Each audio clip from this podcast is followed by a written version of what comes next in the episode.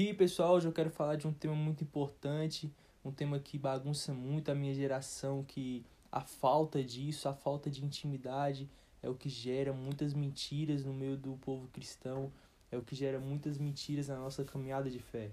Às vezes a gente se ilude, às vezes a gente tem certos pensamentos a respeito de Deus e muitos desses pensamentos não vêm de Deus para nós, sabe?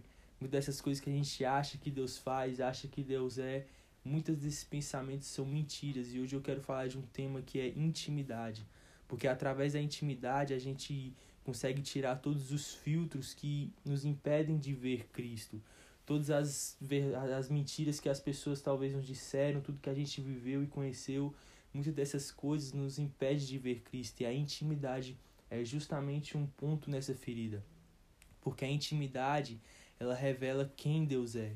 Através da intimidade você conhece o coração de Deus. Através da intimidade você conhece os segredos de Deus ao seu favor e a favor do, do mundo inteiro, de tudo, porque é o próprio Deus que te revela em segredo. Em Jeremias 33 diz: Clama a mim e responder-te-ei, e anunciar-te-ei coisas grandes e ocultas que ninguém sabe.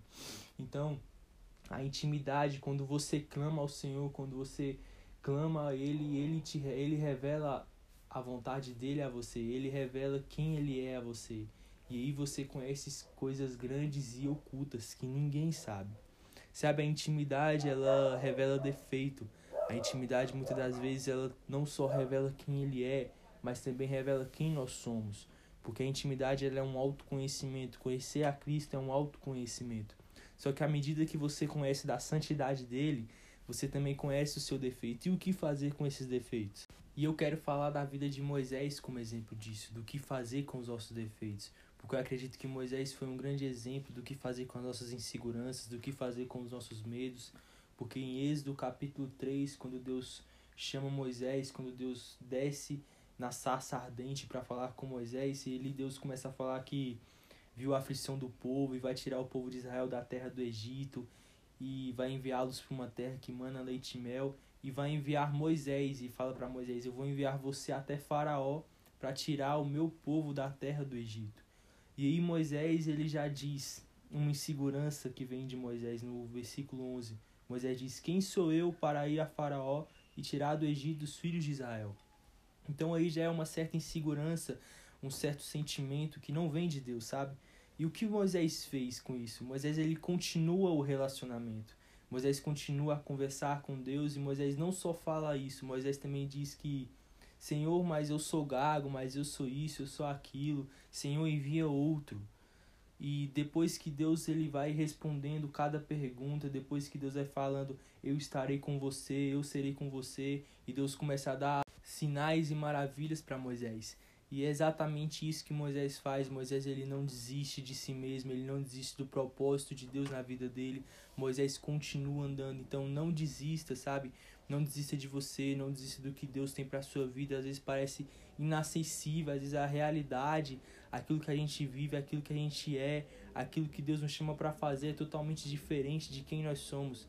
Mas eu quero dizer para você, não desista, continue andando.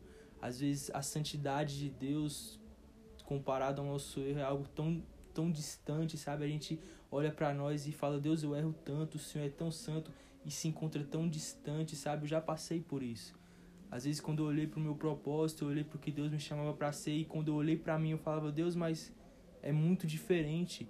Eu não consigo, só que o que Deus quer mostrar para gente é que não tem a ver com a nossa fraqueza, mas tem a ver com a força dele. O que a gente tem que fazer é continuar andando, é continuar se relacionando, continuar em oração, porque a intimidade ela vai transformar quem a gente é. O caráter de Deus, a santidade de Deus vai transformar quem a gente é. Se você estiver disposto a deixar para trás aquilo que você errou, a deixar para trás os seus erros, os seus pecados e se a chegar a Deus, Deus vai transformar você. E vai acontecer exatamente o que aconteceu também na vida de Moisés, uma das coisas que me chama muita atenção.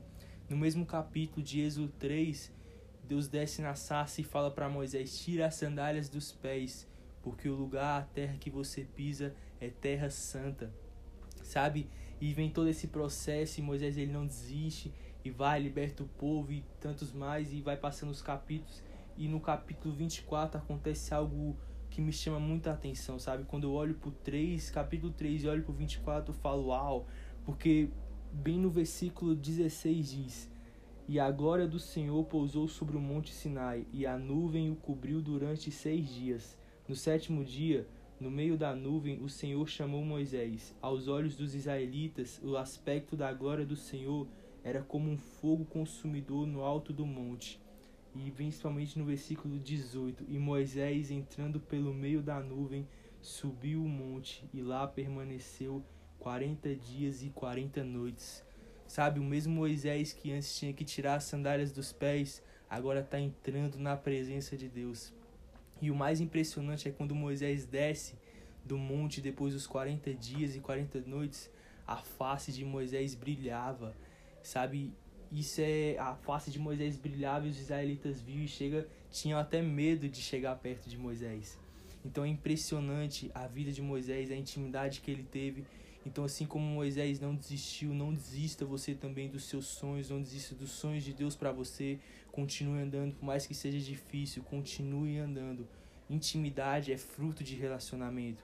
Então, tenha um relacionamento diário com Deus. Em Mateus 6,6 diz: E tu, quando orares, entra no teu quarto, fechando a tua porta, ora a teu pai que está em secreto. No secreto, teu pai te recompensará ou te responderá.